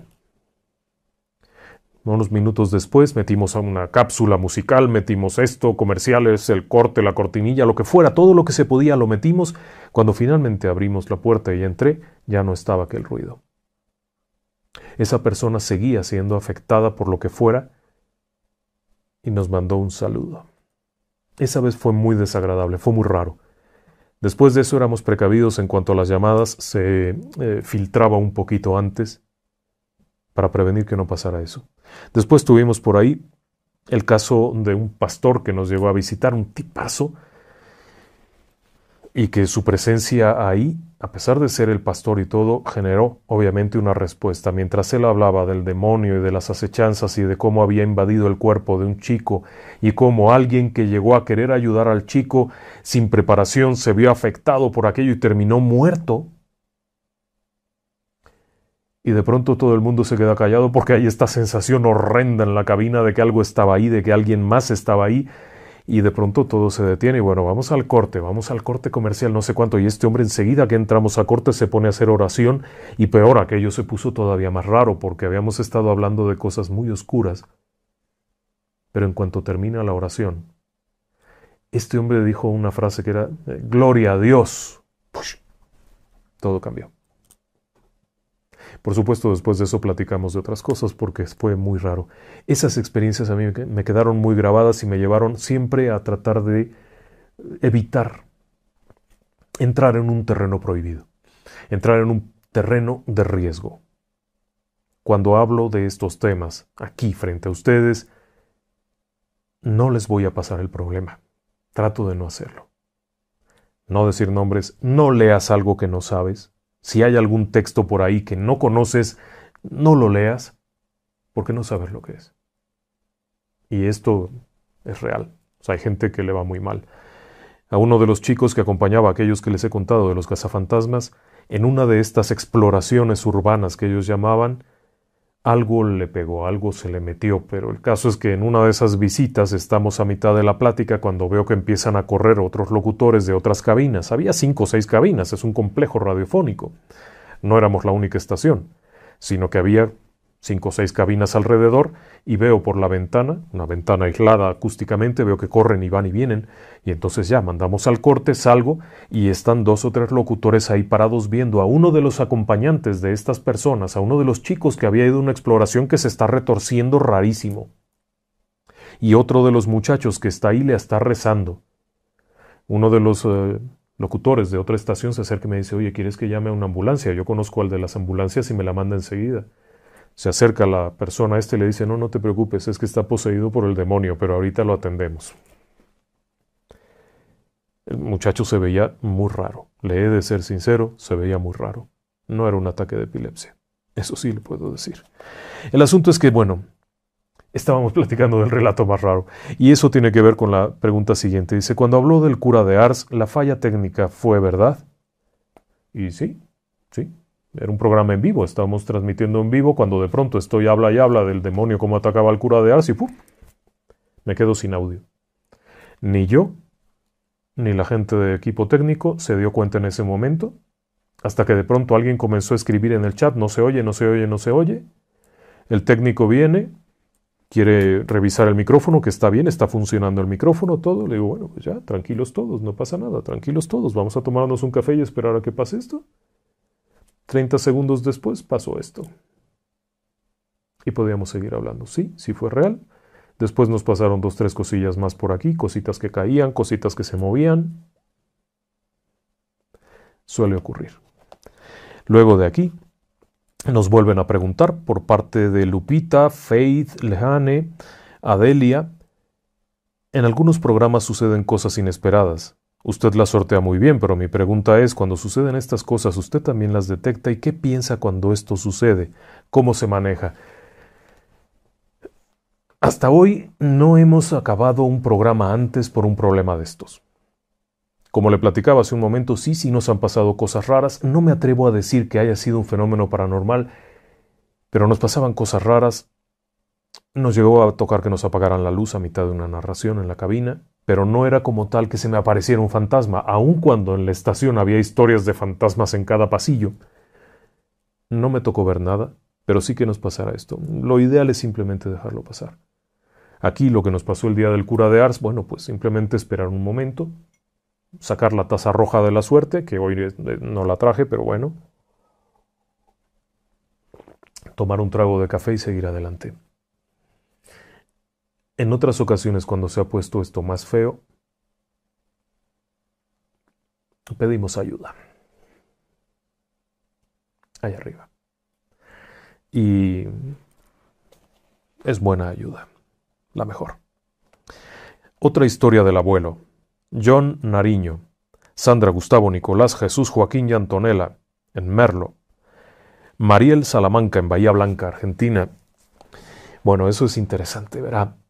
Para quienes no lo sepan, mi abuelo yo no lo conocí. Bueno, tuve dos abuelos. Como todos nosotros tenemos dos abuelos. A ninguno de los dos lo conocí. Uno era un republicano exiliado, participante de la Guerra Civil Española, un hombre muy amargado, muy duro, muy cruel, que había sido combatiente o no combatiente, no lo sé. Murió antes de que yo naciera. Y el otro era un vasco sensacional de dos metros de altura, 140 kilos de peso, feliz de la vida, increíblemente creyente, un hombre de una fe inquebrantable y que tenía un extraño don. Por ejemplo, le hacía una pequeña demostración a las personas. Tenía un torito de, metal, no sé si de acero, de qué sería, y un torero. Los ponía sobre una tabla de cartón o una maderita delgada, y luego por abajo con los dedos ponía un dedo aquí y otro acá, y empezaba a jugar con los toritos y el torero. Pero sin tocarlos, porque era por abajo de la madera y aquello estaba arriba, era magnético. Si alguien quería ver una prueba de esto, le decía por una moneda. Ponían la moneda sobre una mesa, él ponía el dedo aquí a unos 20 centímetros y la moneda venía para acá. Era un radiestesista, él localizaba agua, localizaba metales, localizaba lo, lo que le pedían, incluso personas muertas. Alguna vez alguien llegó a pedir si podía decirle dónde estaba el cuerpo de una persona, y sí, sí pudo. Hacía este tipo de telemetrías, de eh, localizar cosas. Pero tenía la mala costumbre también de hablar con personas fallecidas. Sí, ya sé que suena increíble, suena que, que era una persona deschavetada. No, no era deschavetada y esto preocupaba a más de uno porque en cierta ocasión están cenando, la abuela trajo aquella comida y todo el mundo está ahí sentado cuando dice, ahora vengo. Regresa y se vuelve a sentar a cenar. Dice, ¿qué? ¿Por qué saliste? Es que me vino a buscar fulano de tal. No hables con ese hombre, Juan. Es un asesino. Sí, ya sé que es un asesino. Es un matón. Sí, ya sé que es un matón. ¿Y entonces por qué hablas? Pues porque ni modo que le diga que no. Pero Juan, por Dios, finge, no ¿Y cómo supiste que te hablaba? Ah, bueno, es que eh, lo mataron, ya está muerto. La abuela se rió y le dijo, Juan, qué tonterías dices. No, es que ya lo mataron. Lo acaban de matar. Vino a avisarme que ya lo mataron y viene a pedirme que rece por su alma. Pues ¿qué más me queda? Voy a rezar por él. Ve a saber cómo le vaya a ir. Voy a pedir por él porque finalmente es mi obligación. Y sí, lo habían asesinado al gatillero aquel, al matón ese, en un enfrentamiento con una banda rival, lo habían matado media hora antes. No había forma de que el abuelo lo supiera porque eso había ocurrido mientras él estaba cenando. Y tenía otras costumbres, como por ejemplo aquello de ir caminando y de pronto hablando con alguien, decirle cosas eh, como voy a rezar por ti, no te preocupes, sí, sí, sí, pero ya no estés aquí, ya, tienes que irte, entiende, tienes que irte. Y la abuela con la pena de ver lo que está hablando solo, no sé cuánto, y resulta que era el compadre fulano de tal que acababa de morirse, y había venido a verlo para pedirle oraciones. Pero también tenía esto otro, de saludar a las personas y saber quiénes eran platican una historia muy, rara, pero una vez una chica viene feliz de la vida y se, encuentran a media calle, es hija de un conocido, de un amigo de toda la vida y trae su novio, que es un tipazo elegante, guapetón, le da la mano, lo saluda, saluda muy cortésmente y él se voltea y le dice, mija, no te cases con este hombre, este hombre te va a hacer la vida de, de cuadritos, este hombre tiene varios hijos, tiene otras mujeres y además es un delincuente. Aquel hombre se encolerizó, pero por supuesto con un mastodonte de dos metros de altura y 140 kilos de peso, pues no fue tan fácil que se le pusiera enfrente. La chica, ofendidísima, se fue, hecho un manojo de lágrimas. El papá de aquella chica investigó y era cierto. El abuelo nunca lo había visto. Le tomó la mano. Era capaz de decir Cosas como el día que sentó a las hijas y jugando un poquito, platicando, le decían, dime mi futuro, dime mi futuro. Bueno, tú te vas a casar con un hombre de estas características. Ay, no, no sé cuánto. Tú, tú vas a tener suerte, te vas a casar con un fulano de estas otras. Y sí, tal como lo iba describiendo, era mágico el hombre, era mágico. Yo no tuve el gusto de conocerlo. Pero era mágico. Y lo que sí es que tocaba el acordeón y cantaba muy bonito. ¿Es usted un profesor, Arturo Puente y Fernanda Garza? No, no soy profesor. Nunca lo he sido, nunca he dado clases de nada. ¿Ejerces tu carrera, Rogelio Mendoza, que también es un ingeniero? Sí, soy ingeniero desde 1993. Comencé a trabajar un año antes de graduarme. He estado, mm, vaya, no sabría en cuántas obras porque han sido muchas, desde obras muy chiquitas, desde ponerle pavimento a una calle, drenaje a una calle, remodelar una casa, ponerle pisos a una casa, que eran trabajos muy chiquitos, hasta edificios de 37 mil metros cuadrados. He estado en edificación de vivienda horizontal, vertical, comercial, en hotelería, infraestructura, telecomunicaciones, infraestructura de hidrocarburos, restauraciones. Me ha tocado estar casi en todo, menos en caminos. Nunca he, hecho eh, nunca he construido caminos. He pavimentado calles, pero eso no se considera caminos. Así que sí, sí, soy ingeniero y trabajé de ingeniero y sigo en ello. Aparte de este extraño gusto por contar historias. Luego aquí me preguntan, ¿va a seguir con sus relatos y si alguna vez ha conocido Argentina? No, hombre, no he conocido Argentina, me muero de ganas, me han platicado tantas cosas buenas y no, no he podido ir. Prometo que alguna vez en la vida, antes de partir hacia allá, tendré que ir a conocer aquello. Y sí, a mí me gusta mucho esto. Más que como un trabajo, es algo que me gusta hacer. Entonces yo pienso que si mientras pueda hacerlo, seguiré adelante. ¿Hay algún tema que le apasione en particular, por lo cual escribiera un libro o un guion para una película? Eso nos lo pregunta OHAM, nuestro amigo Oham, que está por ahí. Ahorita que pasé por la computadora vi que está por ahí. Un saludo, Oham. Eh, me gustaría contar muchas cosas. Me gustaría contar las experiencias de las personas, eso sí. Creo que ahí hay una beta de investigación tremenda. Lo que me ha contado la gente, lo que me ha mandado, creo que es lo que vale la pena eh, recuperar. Hay mucho ahí, muchos testimonios muy interesantes. Si tuviera espacio y tiempo, le gustaría participar en un protagónico para una película independiente de suspenso con ciencia ficción. Eso nos lo pregunta Antonio Cádiz. Si tuviera el tiempo, sí, ¿por qué no? He participado en cualquier cantidad de cosas, vamos, he salido disfrazado de pato en una obra infantil. Estuve en videos acerca de La Llorona, participé en otros videos como locutor haciendo muchas cosas y mm, no me, no me espanta mayormente nada de eso. Si tuvieras que definir cuál es tu mayor pasión en la vida, cuál sería y por qué, pues todas, vivir. Vivir es mi mayor pasión. A mí me gusta lo que hago, todo lo que hago. Me gustan las personas que me acompañan, me gustan las personas a las que quiero, me gustan las cosas que hago, no podría definir algo en particular. Me apasiona seguir viviendo, me apasiona todo esto. Si no fuera así sería muy aburrido, ¿no cree usted? Si tuviera que levantarme todos los días a hacer algo que no me gusta o estar con personas que no me agradan, estaríamos muy amolados. ¿Temes a la muerte? ¿Crees en el más allá? Claro que le temo a la muerte. No quiero morirme, me gusta mucho la vida. Yo creo que la vida por sí misma se justifica, creo que vale la pena vivirla Creo que puedes cambiar siempre, que puedes romper con las cosas, que puedes hacer algo. Simplemente el último respiro vale la pena respirarlo mientras haya una posibilidad de seguir disfrutando, aunque sea, el sabor de una buena respiración. Llegará un momento en el que ya no se pueda nada y entonces sí, ya la vida no lo vale. Pero mientras, yo creo que sí, por eso me da miedo la muerte, claro que no me gusta y no es que no crea que exista algo más. Yo soy un convencido de que este no es el único baile que bailamos y que cada quien crea lo que quiera creer. Lo que podemos saber a partir de las experiencias cercanas a la muerte, de testimonios de personas y lo que se puede ver a simple vista de las experiencias paranormales, podemos saber que cuando esto termina hay un periodo de contacto, un periodo en el cual la persona ha desencarnado, pero sigue cercana a esta realidad convertida en una especie de espíritu, no en un fantasma, sino en un espíritu, algo que está de paso, algo que está en tránsito. Después de eso hay otro momento en el que ya no se puede, ya no hay nada, ya no hay contacto. Algunos piensan que ese momento es el momento de ir a la vida eterna, volver a la eh, matriz, por llamarlo de alguna forma, volver al Creador. Otros consideran que es el momento de depurarse y regresar a la vida en otra forma. Depende de cada quien. Pero sí, sí soy un convencido de que hay algo más profesa alguna religión, en algunos videos se quita el anillo.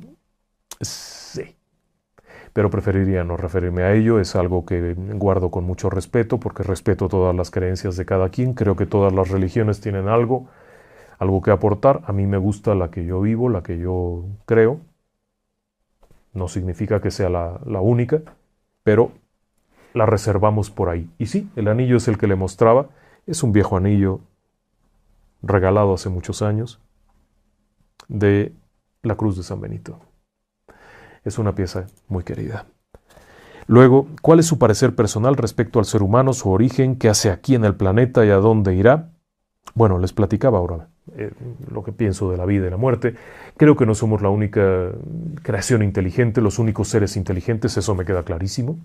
Estoy convencido de que en alguna otra estrella tiene que haber surgido vida inteligente civilizaciones tecnológicas es muy probable. Simplemente pensemos esto, el planeta Tierra, los humanos, en 100 años, no solamente desarrollamos nuevas carretas, sino que desarrollamos aviones, motores a combustión interna, trenes poderosos, barcos metálicos, ya con motorización, ya no solamente velas, teléfonos, comunicación satelital, viaje a la Luna, en 100 años. Imagínese usted que va en mil años si es que logramos sobrevivir. ¿Qué pasará en mil años? ¿Dónde estaremos en mil años? Por supuesto, alguien que haya surgido su especie con mil años de anticipación, pues ahora nos lleva una carrera tecnológica a miles de kilómetros. Entonces sí soy un convencido. Teológicamente, ¿cómo asimilarlo? Pues de la misma forma. Todas las criaturas vienen de una misma herencia eh, divina, así es que en realidad la forma no importa tanto. Si en el planeta donde te tocó estar había una base de silicio, no de carbono, pues eras de silicio. Si en otra había una base de azufre o quizá de arsénico, bueno, pues eras una criatura de eso, pero seguirás siendo una criatura de este mismo y único universo. Y bueno, esas son las preguntas que nos han enviado en días pasados al correo. Fueron muchas preguntas, pero al mismo tiempo eran repetitivas, ¿no? Era alguien quería saber de esto, de esto otro. Y aquí nos preguntan, Beto Mi, él es un trailero en Estados Unidos y lo acompañamos con frecuencia en su camino. Le mandamos un abrazo, Beto, muchas gracias. Gustavo Antonio González. A él le han pasado cosas muy raras en las guardias del hospital. En un hospital debe de haber toda suerte de historias. Piense usted que las personas que llegan ahí no llegan muy felices que digamos llegan con problemas y si pierdes a alguien ahí se mezclan dos o tres cosas. Lo primero es la propia emoción de quien ha partido. Lo segundo son todas las emociones de las personas que estaban alrededor. Es un cóctel que impregna aquello de una forma que sí hay muchas cosas raras. Firemo nos pregunta por qué construyen siempre escuelas sobre cementerios. Sí, esa es una pésima historia. Toda buena escuela se jacta de tener una niña fantasmal por haber sido construida sobre un cementerio. Es obviamente una leyenda urbana. La gran mayoría de las escuelas surgen en predios donde no había nada, pero es muy notorio eso. Gracias, Firemo. Nos da mucho gusto saber que nos acompaña. Firemo, Fidel, nuestro amigo, ha estado con nosotros desde el principio, así es que es un gusto saber que nos acompaña. Tania Reyes, ¿irías a un exorcismo si te invitan? No. No. Yo no estoy preparado. Una persona que no está preparada estorba. Así de sencillo. Permítanme, voy a recoger más papelitos. Muchas gracias. Normalmente no hacemos esto, somos más eh, higiénicos en estas cuestiones durante la transmisión, pero hoy como estamos entre amigos nos permitimos pararnos por el papelito. Pero no, definitivamente yo no iría a un exorcismo, yo no soy una persona preparada para ello y no creo que pudiera estar preparada. Esto no es un juego, no es algo divertido. Para divertirse con emociones fuertes, súbanse a la montaña rusa, váyanse a un parque de diversiones, tírense en paracaídas. Es mucho más seguro que adentrarse en este terreno.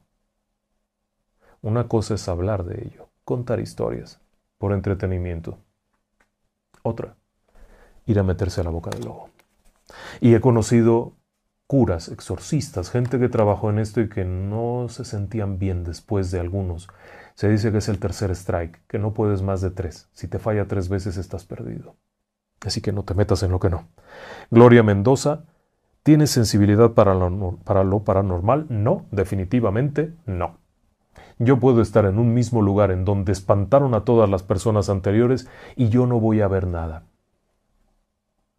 Así de sencillo. Sí puedo sentir obviamente si hay algo exótico por ahí, lo que les he platicado que nos pasó en las cabinas, pero no. ¿Por qué el número 153 está en toda la Biblia y el pez tiene la misma numeración? Nos lo pregunta Oham. No soy experto en temas bíblicos, pero he oído eso y me gustaría investigarlo. Prefiero buscar toda la información y prepararle un buen programa porque además la numerología en la Biblia es importantísima y tienen significados muy profundos. Vamos a ver qué encontramos por ahí. Mandamos un fuerte saludo a Costa Rica, Perú, Chile, Argentina, Estados Unidos que nos están acompañando y a los madrugadores de España que seguramente irán llegando, también les mandamos un abrazo. Por acá, Thunder Abaddon, ¿cuál es tu película favorita de terror? Los Otros, Nicole Kidman, ¿se acuerdan? Estupenda película. Y después de eso, bueno, me gustó mucho El Aro, la original, la japonesa. Esa es una película de miedo, basada en la leyenda de Okiku. Estupenda película. Ah, de ahí, pues es que hay tantas.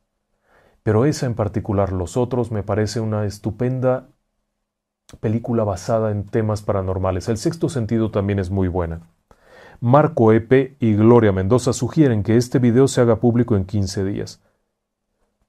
Sí, con mucho gusto. Pero esta noche es para ustedes, para agradecerles a todas las personas que nos han hecho el favor de pagar una membresía, de ayudar a este canal con sus membresías. Ese es el objetivo de este programa, agradecerles, compartir con ustedes un rato, acompañarles. Posteriormente será público si cuente con ello. Eso es un hecho. Marian, ¿cómo se hizo upirólogo? Bueno, yo no he cazado vampiros realmente. El upirólogo es un cazador de vampiros. ¿Existen? Sí, sí existen. Los upirólogos han estado presentes durante años. Puede usted creer que existan o no los vampiros, pero había gente que era contratada para cazar vampiros. Y hacían su trabajo. ¿Extraño? No. Era algo que ocurría. Y hasta la fecha sigue habiendo por ahí alguno que otro. No se crea que han desaparecido del todo, pero no, yo no soy upirólogo, yo solamente soy un ah, aficionado al tema. Vamos a llamarlo de esa forma. Nos han hecho algunas aportaciones. El exorcista nos ha hecho una aportación. Muchas gracias. Firemo, Marlon y Gloria Mendoza. Muchas gracias a todos ellos. Y muchas gracias a todos los amigos que esta noche nos han acompañado. Queremos mandarle un saludo a todas las personas que siempre han estado ahí, desde Norma Ro, que siempre está presente, Vicat. Bueno, sería muy complicado poderles agradecer, pero desde aquí, desde esta trinchera, esta noche, les deseamos muy buenas noches y que descansen en paz.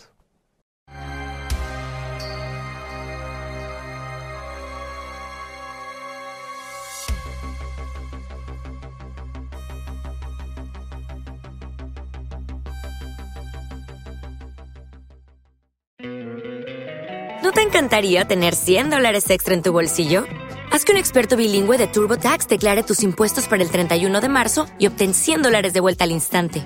Porque no importa cuáles hayan sido tus logros del año pasado, TurboTax hace que cuenten. Obtén 100 dólares de vuelta y tus impuestos con 100% de precisión, solo con Intuit TurboTax. Debes declarar para el 31 de marzo. Crédito solo aplicable al costo de la presentación federal con TurboTax Full Service. Oferta sujeta a cambios o cancelación en cualquier momento. As a new Western Union customer, you can enjoy a $0 transfer fee on your first international online money transfer. Send money to your family and friends back home the fast, easy, and reliable way. Visit westernunion.com or download our app today to get started, and your first transfer fee is on us. FX gains apply, not available for credit cards and transfers to Cuba. Services offered by Western Union Financial Services Inc. and MLS 906983 or Western Union International Services LLC and MLS 906985.